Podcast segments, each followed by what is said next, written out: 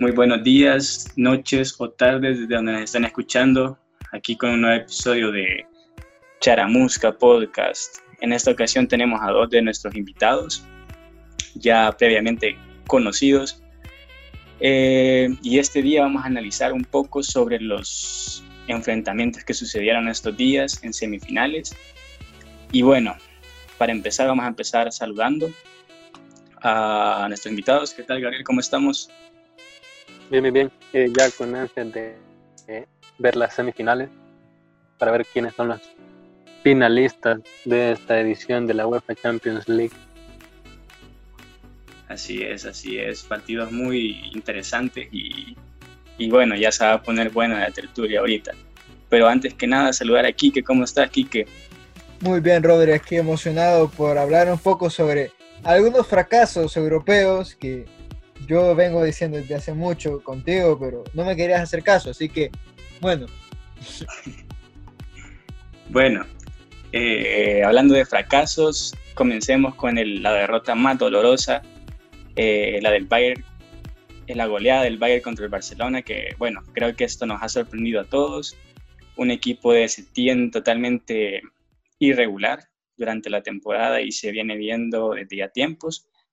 Y bueno, el Bayern que lo ha destrozado con, con ocho goles, básicamente. Em, tú, Gabriel, ¿qué crees que fue la clave del Bayern o qué, qué crees que suceda en el Barcelona a partir de ahorita? Bueno, pues este partido, la verdad es que, como decían muchos por ahí, de que en realidad lo más doloroso no era la goleada, sino de que los cambios que iban a haber después de esto, porque ya muchos veían venir quizás esto. Algunos tenían esperanzas de que el equipo del Fútbol Club Barcelona pasara, pero en esta ocasión no fue así. Ya hemos visto en otras ediciones que no es primera vez que les pasa y yo creía que necesitan una renovación total desde la directiva, eh, el técnico que ya fue destituido, aunque quizás él no fue el culpable y que merecía una oportunidad más. Eh, los jugadores, más que todo, y que posiblemente no se vean muchos cambios como dicen los directivos, pero eh, será de esperar ya que esta semana van a estar muy movidas antes de que empiece el próximo torneo. Bueno, del partido yo opino de que el Barcelona se vio totalmente perdido, súper, súper perdido no supo ni por dónde llegar, no supo ni qué hacer, no, no, no encontró su juego. Aunque mucho juego no ha tenido en estos últimos años. Y con respecto al Bayern, pues ya se veía venir de una goleada, no tan abultada, eso sí. Y creemos también de que el Bayern es uno de los grandes candidatos a llevarse el, el campeonato incluso creo que lo mencioné en el primer podcast, y será de ver cómo le va al Bayern, porque sabemos que después de esta histórica goleada, le, ellos llegan con una gran mentalidad, con unas grandes ganas de ganar esta Champions, y será de esperar, como dije, eh, los cambios que va a hacer el Barcelona. Bueno, sí, la verdad que todo lo que has dicho es muy cierto. Creo que este partido, todos, realmente los cuatro partidos de esta jornada han sido partidazos. Para la, para la mayoría creo que los cuatro coincidimos que, los tres coincidimos, lo siento, que los cuatro partidos han sido con sorpresas todos, pero creo que la sorpresa más grande eh, sí es la del Barcelona, porque una goleada de esa magnitud, creo que nadie se le esperaba. Eh, ¿Tú qué crees que el Bayern, cuál fue la clave de Flick o cuál fue el problema del Barcelona en este partido. ¿Cómo lo viste tú? Fíjate que no sé, yo veo muchos errores en zonas muy importantes. Por ejemplo, cuando el Barcelona quería salir tocando de atrás, muy raramente eh, Marc André se equivoca con los pies. Es la verdad bien extraño que eso pase. Y eso pasó el día de hoy. Entonces, tú te pones a pensar y dices, algo pasó, ¿verdad? Sergio Roberto se equivocó dando un pase. Eh, bueno, de ahí viene el segundo gol, porque yo veía que al menos hasta el primer gol bueno, el Barcelona tuvo un disparo a poste por parte de Lionel Messi. Es cierto que no era para portería, pero al final llevaba dirección a portería. Y otro tiro, no me acuerdo si fue de Luis Suárez, que atrapó muy bien Manuel Neuer. Entonces, mmm, la verdad es que decepcionó totalmente al Barcelona. El Barcelona se llevó posiblemente una de las peores humillaciones que ha recibido en mucho tiempo y eso que viene de dos muy fuertes y bueno, ni modo, como dice mucha gente, es lo que hay pues, o sea, eh, ahora va a tocar hacer una reestructuración de plantilla, a ver qué le alcanza porque estamos en plena pandemia, pero vamos a ver. Bueno, a ver, a ver qué sucede. Se escuchan muchos rumores hablando de Messi, están hablando de la directiva, del presidente, del entrenador, que creo que a, día de hoy ya Quique Setién ha sido destituido. Pero bueno, saltando del Bayern, vamos a otro equipo alemán con aquella eliminatoria del Leipzig Atlético, un muy buen partido, dentro de mi gusto, muy bien controlado por el Leipzig. Pero, a ver, Gabriel, ¿qué consideras que fue la clave del equipo alemán para lograr contener a un Atlético que realmente no controló el partido, pero un Atlético que había sido capaz de eliminar ni más ni menos que a Liverpool, que había sido el campeón de la temporada pasada? ¿Qué opinas tú? Bueno, pues este partido fue uno de los mejores. Pues la verdad es que quizás algunos no se esperaban eso de Leipzig, algunos otros a lo mejor sí. Eh, bueno, yo la verdad es que en el juego de Leipzig lo vi súper, súper bueno, muy fluido. Eh, eran, estaban defendiendo súper bien, muy efectivos en ataque, a la hora de construir las jugadas. Eh, creo que vimos cómo ellos supieron defender cuando el Atlético atacaba. Ellos no se desesperaron cuando les cayó el gol. Incluso supieron cómo llegarle al rival y el Atlético nunca encontró su fútbol. Al principio quiso ser un poco ofensivo, pero vieron que, que no les estaba funcionando, no estaban teniendo el balón. Entonces quisieron hacer la de el Cholo, querer seguir a la contra y, y ganarles el partido así. Y pues no les funcionó, ya que como vimos la jugada de Joao Félix sí fue muy fundamental, pero posiblemente si no hubiera sido falta, el portero lo hubiera atajado, quién sabe, posiblemente lo hubiera hecho Joao Félix.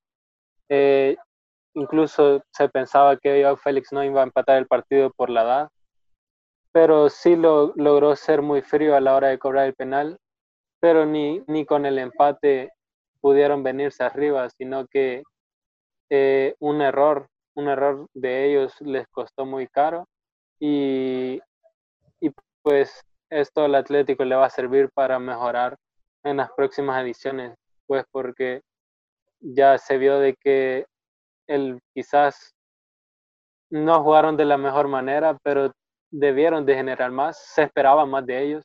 En cambio, Leipzig mostró un fútbol superior a la hora de salir jugando, a la hora de defender, a la hora de atacar. Se vio un buen fútbol, la verdad. Sí, la verdad que este partido lleno de emociones, un técnico que está haciendo historia básicamente, es menor incluso que Cristiano y Messi, que son jugadores que están jugando todavía, pues este técnico ya llegó a la semifinal con su equipo, eh, Nagelsmann, y la verdad que es un muy buen trabajo el que está haciendo con el Leipzig. Yo al menos destaco ahí a, a Dani Olmo y Upamecano, que ganó el jugador del partido, Tú, Kike, ¿cómo ves este partido? ¿Cómo, ¿Cómo lo viste? ¿Cómo lo viste? ¿Cómo lo viviste? ¿Consideras que, que se equivocó el Cholo, que tuvo que haber metido a Joao Félix antes? O... Eh, fíjate que en el partido de Leipzig eh, yo vi de que, no sé, el Atlético fue muy conservador, ¿sabes? Yo creo que el Atlético en sí se equivocó mucho en el sistema. El Cholo fue el cholo, el cholo fue el cholo. O sea, ¿qué me refiero con esto? Muy defensivo. Cuando a veces, no sé, Joao Félix para mí tuvo que haber entrado desde el principio. No soy un fiel adorador de Joao Félix, pero hay que ser sinceros, le dio un cambio radical al equipo. Diego Costa me equivoqué la vez pasada, escuché el podcast y lo puse como, como jugador sorpresa, cuando para mí quizá fue una decepción. ya parece un exjugador Diego Costa, la verdad ya le, cuesta moverse, hacer desmarques, Upamecano no hizo que no existiera Diego Costa. ¿Quién, quién soy Diego Costa? Entonces, eh, no sé, para mí estuvo mal. Yo creo que se está empezando a acabar un ciclo triunfador del Atlético de Madrid. Y eso es algo complicado porque el Atlético de Madrid ha jugado ese fútbol desde ya tiempos. Y si lo vemos así, pues para mí creo que más que un fracaso ahí de, Costa, fue un partidazo de Upamecano que lo neutralizó totalmente, lo, lo, dejó, parecía un niño que no sabía para dónde, para dónde correr. ¿Quién y la verdad que partidazo. Exacto, partidazo del francés. Y bueno, de francés pasamos al partido de los franceses. Creo que este partido también fue no apto para cardíacos pero 2-1 a favor del PSG en la última jugada, Neymar ahí con la zurda, mete un pase y gol, eh, que le dio el, empate porque PSG por poquito, unos minutitos más, y yo creo que se quedaba y iba a ser uno de los fracasos de, esta, de esta Champions. Eh, tú, Gabriel, ¿qué opinas? ¿Cómo viste el partido? Eh, ¿Crees que el Atalanta pudo haber hecho más, que se encerró un poco, o el PSG?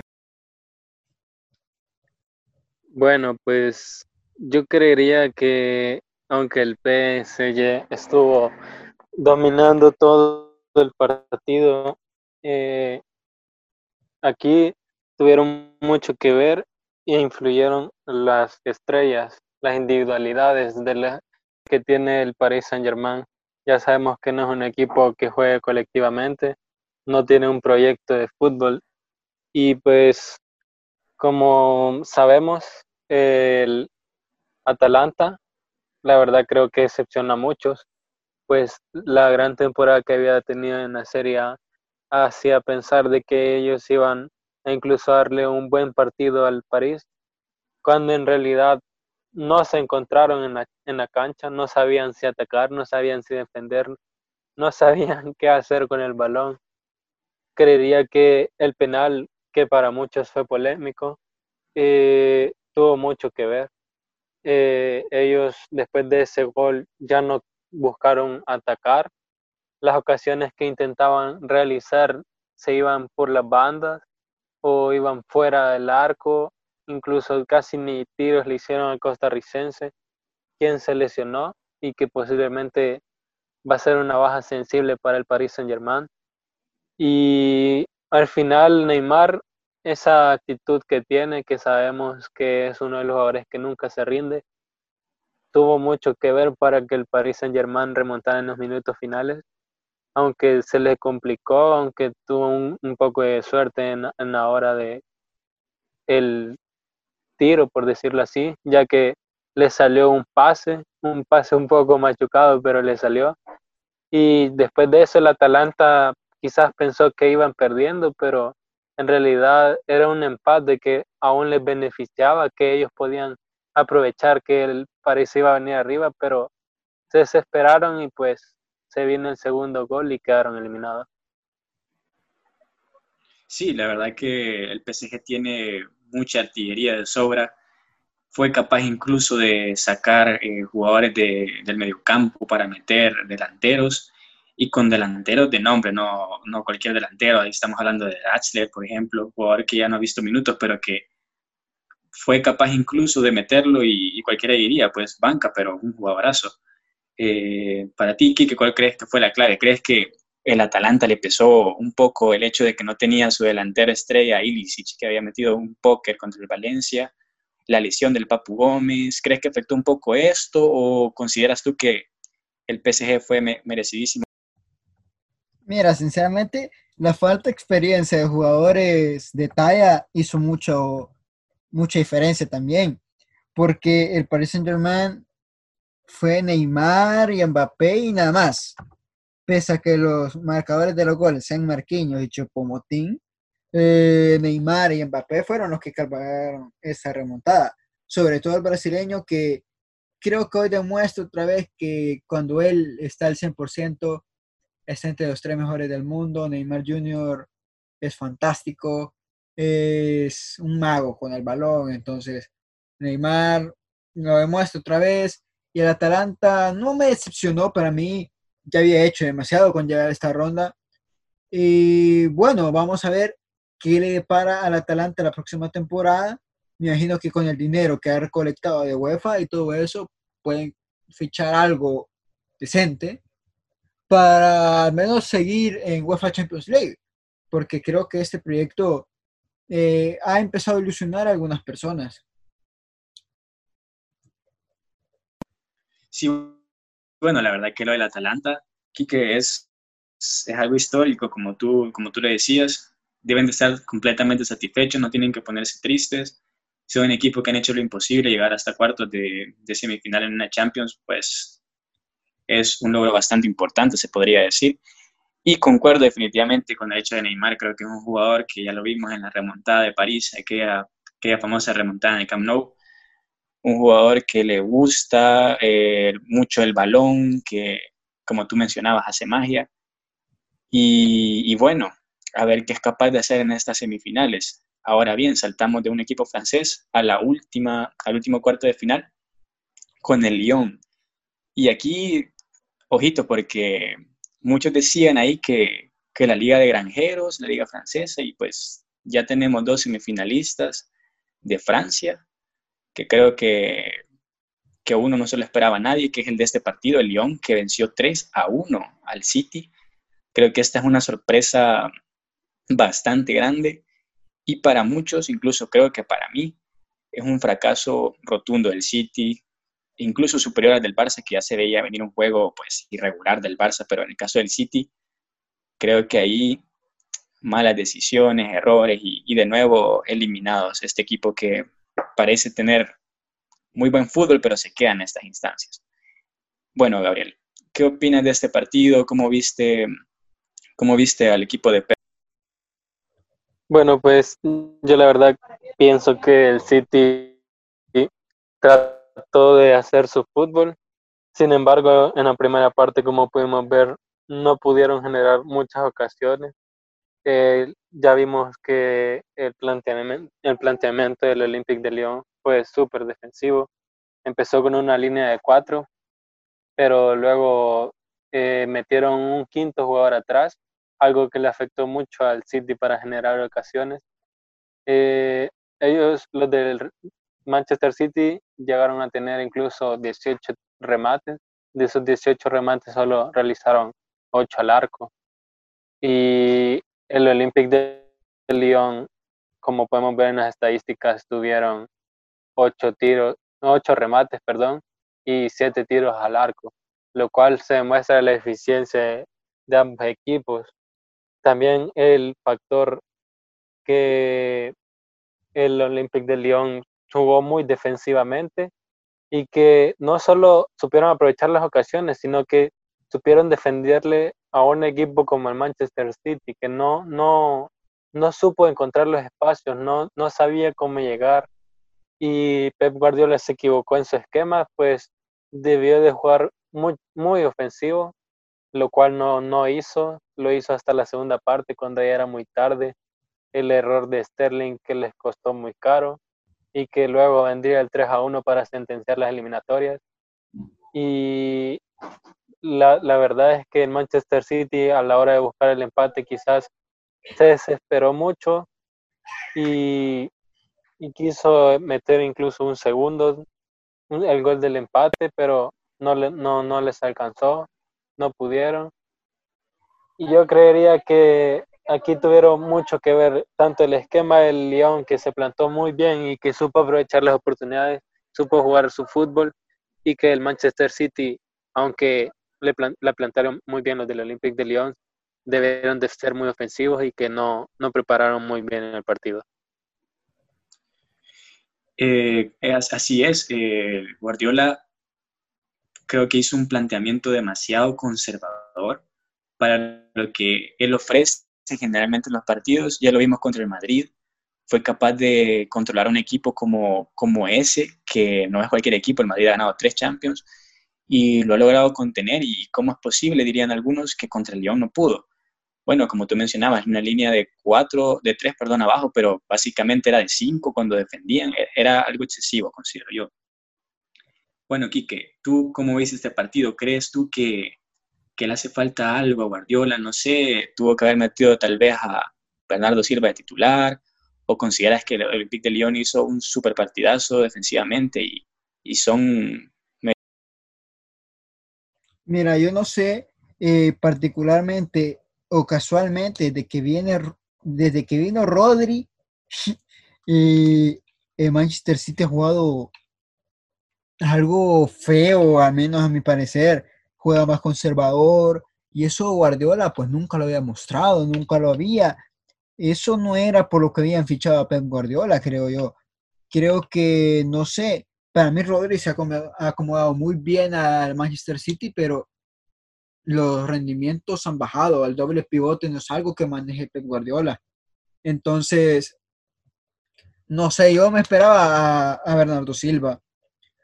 Porque la juventud, la explosividad del portugués está en su tierra, es otra, otra cosa para que le pudiera venir muy bien al City. Y yo creo que en el momento en el que Pep Guardiola se da cuenta de eso, pues ya era muy tarde, ya el City, el, perdón, el Olympique Lyon ya llevaba un gol. Después que ellos empatan una acción eh, rara porque América Laporte se equivoca en la salida y luego hay un supuesto fuera de juego posicional, pero no lo cobran y de, Musa Dembélé los vacunó dos veces. La cosa es de que creo que no es tanto la eliminatoria, sino que es seguido de que a Pep Guardiola le pasan estas cosas. Cuando él eh, traiciona lo que él tanto defiende, pasa esto, que se queda fuera de semifinales y casualmente siempre fuera de semifinales. Entonces, creo que hace falta algunas cositas también en la defensa del City, que ya llevamos varios episodios, bueno, dos episodios eh, diciendo lo mismo. La defensa del City, la defensa del City nos parece Pep Guardiola no escucha nuestro podcast porque eh, no hizo caso. Caso error el de Guardiola de no escucharnos, la verdad.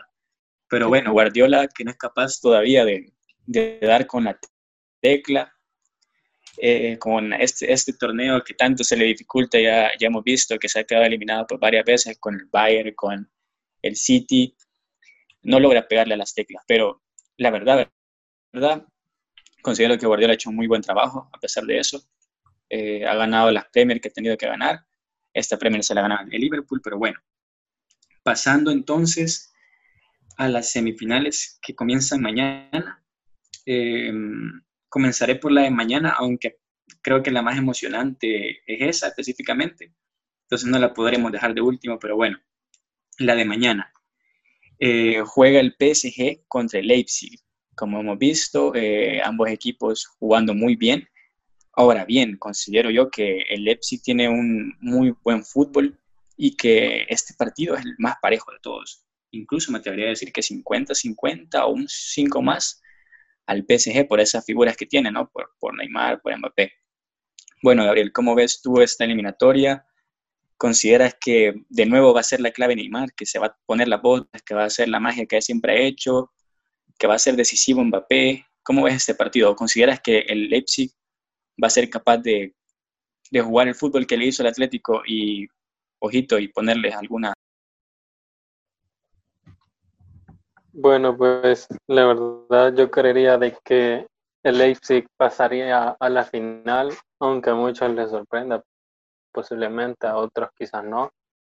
Eh, por el simple hecho de que el Leipzig viene mostrando un mejor fútbol.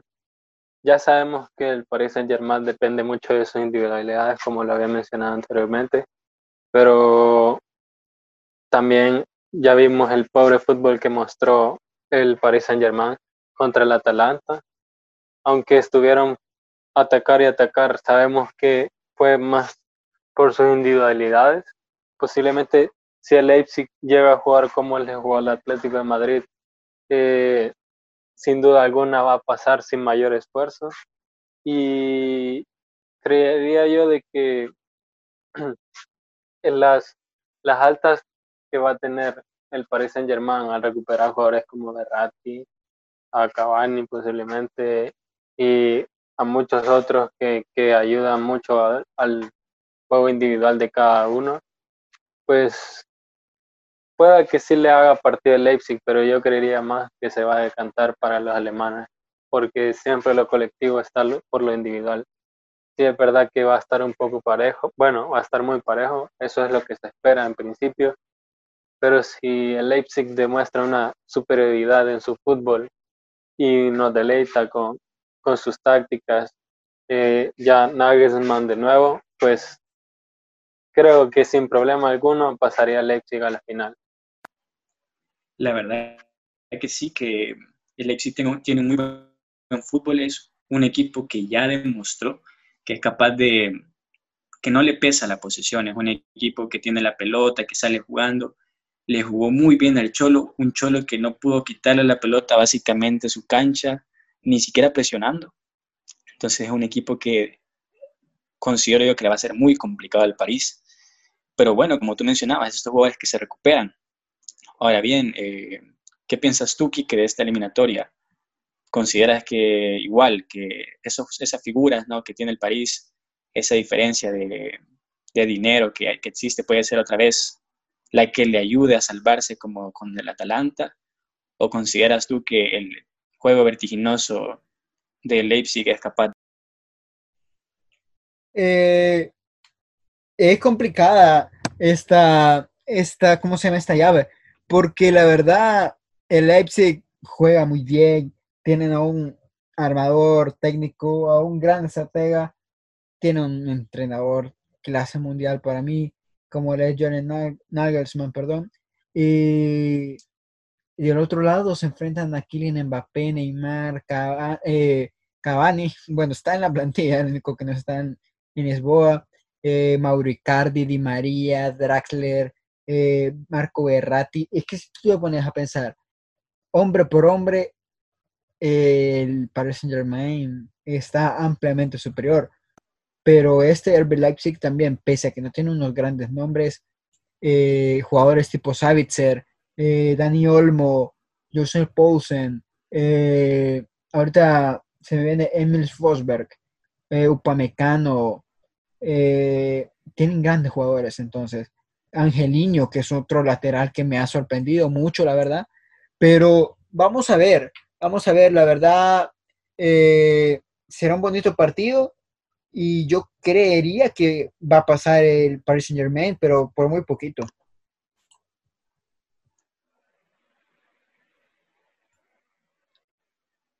Y por cierto, yo, yo solo quería agregar una, una, cuestión. Recordemos que quien tiene más presión es el Paris Saint Germain por todo el dinero invertido, por las figuras que tiene, y el Leipzig no tiene nada que perder. Sabemos que lo único que puede intentar es escribir su historia Sabemos que tienen apenas 11 años de estar en de, de existir y que Nagelsmann, el, el entrenador más joven, eh, puede hacer historia, incluso el Leipzig consiguiendo su primera Champions. Bueno, como curiosidad, perdón, Rodrigo, como curiosidad, como curiosidad de todo esto, eh, Julian Nagelsmann era el ayudante de Thomas Tuchel. Cuando él, eh, él era un jugador que tenía muchas lesiones, entonces ahí como por el año 2004, eh, Thomas Tuchel estaba en el mismo equipo que Nagelsmann. Y él hacía los informes, él se ofreció hacer los informes técnicos para ayudar de cierta forma al equipo. Entonces es como que el alumno se enfrenta al maestro. Vamos a ver quién gana. Y bueno, y esa ley casi siempre se cumple hacia el alumno, así que peligroso, peligroso. Eh, añadir ya por último de este partido que curioso que el, Leipzig está logrando todo esto sin su figura que había estado haciendo Timo Werner, pero bueno, esto no te muestra cada vez más que un equipo no necesita de figuras necesariamente, ya, ya lo vimos con ellos, eh, Dani Olmo, Paulsen, jugadores que han, rendido suficientemente bien y el colectivo en sí. Ahora bien, nos vamos a, bueno, también serían primera vez que llegaran a la final, así que ambos que, cualquiera de los dos que pase, va a ser historia porque sería su primera final de Champions. Ahora bien, saltamos por último ya a la última semifinal, antes de nuestra sección, y es Lyon-Bayern. Eh, creo que este partido pinta mal, pinta mal para la escuadra de, de, Lyon, pero bueno, eh, Gabriel, ¿cómo ves vos este partido? ¿Crees que de nuevo puede llegar a suceder el milagro? que Lyon se logre cerrar bien ante un Bayern que, bueno, ya vimos, es arrollador, con buenísimos jugadores. Un Müller que, por cierto, ha vuelto a despertar, un jugador que no lo habían estado utilizando y que nos está demostrando que a pesar de su edad, es capaz de hacer muy buena pareja con Lewandowski. Bueno, pues yo creería la verdad que Müller nunca perdió su nivel, sino que el esquema nunca le favoreció con su antiguo entrenador. Ya vemos que el, su actual entrenador supo aprovecharlo lo puso de titular nuevamente y confió totalmente en Müller, un jugador que ha influido bastante en esta temporada en el Bayern München, no solo Lewandowski, para mí creería que Müller ha sido todavía más importante que los goles de Toma, perdón, que de Lewandowski y pues yo no creería de que esta vez el Olympique de Lyon logre el milagro sino que más bien el Olympique de Lyon posiblemente va a ser su planteamiento igual a los partidos anteriores como lo hizo contra la Juventus y el Manchester City. En esta ocasión no creo que les alcance, pues sabemos que el Bayern München viene con una racha goleadora impresionante, con una racha de nueve victorias, si no mal recuerdo, o incluso más. Mm, ustedes me corrigen. Y pues la verdad, es que eh, recordemos de que el Olympique de Lyon, incluso con ese esquema, recibió cierta cantidad de goles. Por ejemplo, contra la Juventus, después de, de esta, ¿cómo se llama? De este parón que hubo, recibió dos goles. Con un, o sea, ese partido lo habían perdido, pero lo ganaron gracias al global, gracias al gol de visita, en el que no lograron recibir ningún gol de la Juventus, que lo hicieron muy bien pero contra el Manchester City mm, recibieron uno que pudieron haber recibido dos más incluso. Y en esta ocasión no fue así. Se enfrentan a un equipo goleador y no creo que el Bayern München desaproveche esta oportunidad y podría incluso golearlo. Sabemos que el Bayern München, por más que le planteen una super defensiva, ellos no van a dejar su, forma de juego y los goles recibidos anteriormente del Olympique de Lyon seguramente va a ser una muestra de que el Bayern München va a poder meter incluso más de dos o tres y si el Olympique de Lyon se desespera, quien, quien sepa si más. Sí, bueno, la verdad yo si fuera el técnico de Lyon, yo solo le diría que fueran a jugar, a dar el máximo, a disfrutar de este bello deporte, porque realmente ganar la eliminatoria no debe ser objetivo necesariamente de ellos, un objetivo realista, diciéndolo así, ¿no? Porque obviamente todo equipo sale a ganar, pero ante un Bayern con esta dinámica que como hemos dicho, hay victorias, todos los partidos sería el primer equipo si logra ganar hasta la final en ganar su Champions con todos los partidos ganados. Es un equipo increíble, yo realmente no recuerdo haber visto un Bayern desde aquella final de, del Chelsea-Bayern así de fuerte y, bueno, Quique, ¿tú cómo ves este partido? ¿Crees que será de nuevo una goleada? Eh, yo honestamente creo que vaya a pasar a la final, pero bueno, es de ver, porque el fútbol cada vez nos sorprende más. Sí, la verdad es que el fútbol nos sorprende y nos da estas historias que son bien bonitas, son, son buenas para el fútbol en general porque nos demuestra que un equipo bien trabajado puede hacer bien las cosas. Entonces yo creo de que hay que ser realistas también y de que va a pasar el Bayern Múnich. No sé por cuántos goles y hacer gol. No creo que sea como la del Fútbol Club Barcelona. En tal caso, si es goleada, va a ser por dos o tres goles, porque creo que este Olympique León está mucho mejor defensivamente que el Fútbol Club Barcelona. Y bueno, para terminar con nuestro podcast, dejamos la sección del final con el mejor jugador, el peor y la promesa o qué sería la sorpresa de esta, de esta jornada, de estas semifinales. Empezaré contigo, Gabriel. Eh, ¿Qué jugador crees que va a ser el que brillará, el que tendrá que, que tomar estas riendas de los partidos? ¿Cuál crees que va a cometer los errores y cuál crees?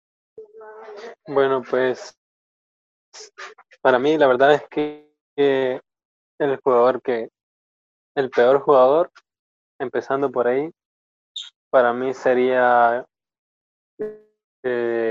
Marco Berratti, posiblemente, ya que viene una lesión. No, no dudaría de que lo utilicen como titular. Y posiblemente el medio campo del París se vea un poco afectado en eso, pero ya veremos. Y como jugador sorpresa, yo haría quizás a algún jugador de Leipzig. En esta vez no, no, no va a decir nombre, pero sí no me sorprendería que algún jugador de Leipzig demuestre un gran partido. Y como el, el peor jugador, ¿no? Sería para mí, no, perdón, el, el mejor jugador, perdón, sería para mí mm, Thomas Müller de nuevo. Bueno, Kike, ¿tú qué, tres jugadores nos tienes listos? Mira, te lo voy a decir rápido. Este, de jugador de excepción, si se le hace larga la noche al París, pese a que yo te dije de que va a clasificar, eh, Sergio Rico es un jugador que no tiene mucha experiencia en la portería del Paris Saint Germain. Cuando lo ha tenido, no ha sido el mejor, entonces yo creo que Sergio Rico. Y en tal caso, no sé, hay un Joseph Poulsen que no tiene una muy buena puntería últimamente, también el delantero del RB Leipzig, jugador sorpresa. Ojito que, no sé, alguien también del RB Leipzig, alguien Gulachi o el portero húngaro, o si no, Dani Olmo que es muy buen eh, jugador. Y de la otra, yo creo que también Thomas Müller. Para mí es un jugador, eh, no sé, buenísimo. Bueno, por último voy a dar los míos y te dejo la despedida a ti, mi estimado Quique. Para mí el jugador de, esta jornada sí va a ser del Bayern. Eh, seguramente Thomas Müller, concuerdo con, con Gabriel el peor jugador sí puede llegar a ser Sergio Rico. Y para mí el jugador sorpresa va a ser también Alfonso Davis, ese lateral izquierdo que ha hecho maravillas eh, en, esa, en, esa, en, esa, banda. Contra el Barça ya lo vimos, fue imparable. Así.